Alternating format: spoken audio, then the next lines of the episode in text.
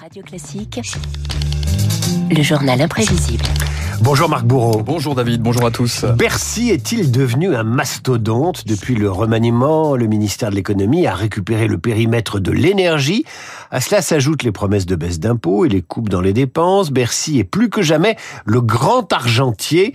Gros plan ce matin sur un ministère pas comme les autres, une forteresse dit-on. La gabelle, la taille, l'impôt sur les épices. Cette année, la récolte a été très mauvaise, alors il faut payer le double. Tout ça, c'est pour le roi. Eh oui, le ministère de l'économie, David, c'est tout un imaginaire, un héritage à la simple évocation de Colbert, de Necker ou encore de cet illustre personnage, David. Petite devinette, allez-vous le reconnaître? Le bon sens de chacun est en matière financière le commencement de la sagesse pour tous sur l'existence même de la nation en tant que puissance souveraine. C'est Antoine Pinet Antoine Pinet, ah, exactement, bien joué. Premier ministre des Finances et des Affaires économiques de la Ve République, Antoine Pinet, l'homme au chapeau et aux réformes d'ampleur. 1958, il crée le nouveau franc. Un jour, en sortant du métro, je prends mes journaux au kiosque à journaux et il y avait là une petite fille qui achetait Babar et Tintin. Elle a sorti un billet de 10 000 francs.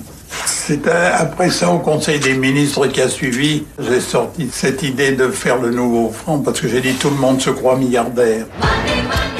Et à une époque, tous les ministres des Finances de la France allaient rendre visite à Antoine Pinet, qui avait un âge canonique, mais il fallait aller le voir pour avoir sa bénédiction économique. C'était un label politique, un grand chantier, plan de relance et équation à plusieurs inconnus. En 62, depuis la rue de Rivoli, le ministre de l'économie s'appelait Valéry Giscard d'Estaing, 9 ans aux affaires tout de même, et il s'efforçait déjà de parler au portefeuille des Français. Chacun d'entre nous a deux niveaux de vie. Il a le sien propre, qui dépend de ce qu'il gagne, et il a aussi celui qui dépend des dépenses de l'État. Car s'il est très important de savoir ce que l'on gagne, il est également très important de savoir si l'instruction de ses enfants sera bien faite, si les routes seront plus larges et plus rapides. Expansion et stabilité, cela peut s'appeler progrès et justice.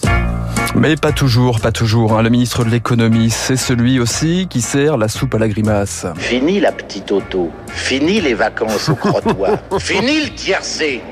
Ah, David, il y a l'austérité version Bernard Blier et il y a cette formule choc aussi de Raymond Barre et Thierry Breton. La France vit au-dessus de ses moyens. La France d'aujourd'hui vit au-dessus de ses moyens. Et vous avez tout un tas de variantes, comme celle de Jacques Delors, qui annonçait le tournant de la rigueur en 83. Nous ne pouvons pas continuer à consommer plus que nous produisons, à acheter plus que nous ne vendons à l'étranger. Un plus que Mossad et des décisions tout aussi délicates. L'heure des privatisations, par exemple. Saint-Gobain, Elf, France Télécom, les sociétés d'autoroute ou encore Suez. Une époque où Catherine Deneuve elle-même venait au secours du ministère pour faire passer la pilule. Être célèbre très jeune, ça vous apprend très vite à faire des choix. Pour l'argent, c'est pareil.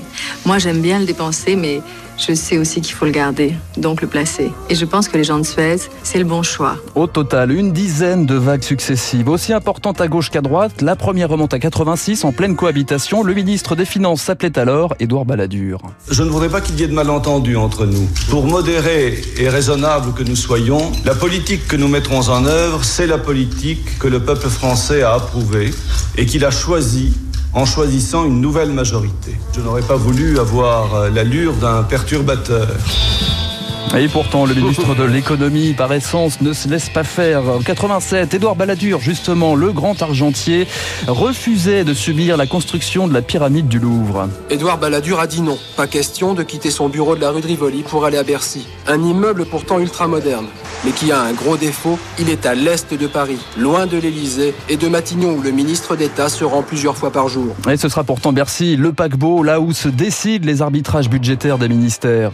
Le monde se divise en deux catégories, ceux qui ont un pistolet chargé et ceux qui creusent toi, tu creuses. Et là où se nouent aussi toutes les ambitions de Bruno Le Maire à Arnaud Montebourg. Je vais lui envoyer une bonne bouteille de la cuvée du redressement, président. Bercy, bilan et perspectives politiques aussi, là où sont passés Nicolas Sarkozy ou encore Emmanuel Macron jusqu'à son départ en 2016. Bercy est une île formidable. C'est une des îles essentielles de l'archipel que forme l'État. Mais je me devais euh, de prendre la mer dans une embarcation résolument euh, plus frêle, avec un cap et euh, une volonté de prendre ce risque. Voilà, alors on laissera à Emmanuel Macron cette métaphore. Bercy, une île politique. Le mot de la fin revient à l'architecte du paquebot, André Poutman. Bercy, c'est une équation politique, mais c'est aussi une affaire de géométrie. J'ai vu que ça allait être un lieu puissant, moderne, classique. Des jeux d'opposition, le clair et le foncé, le mat et le brillant, le rugueux, le doux.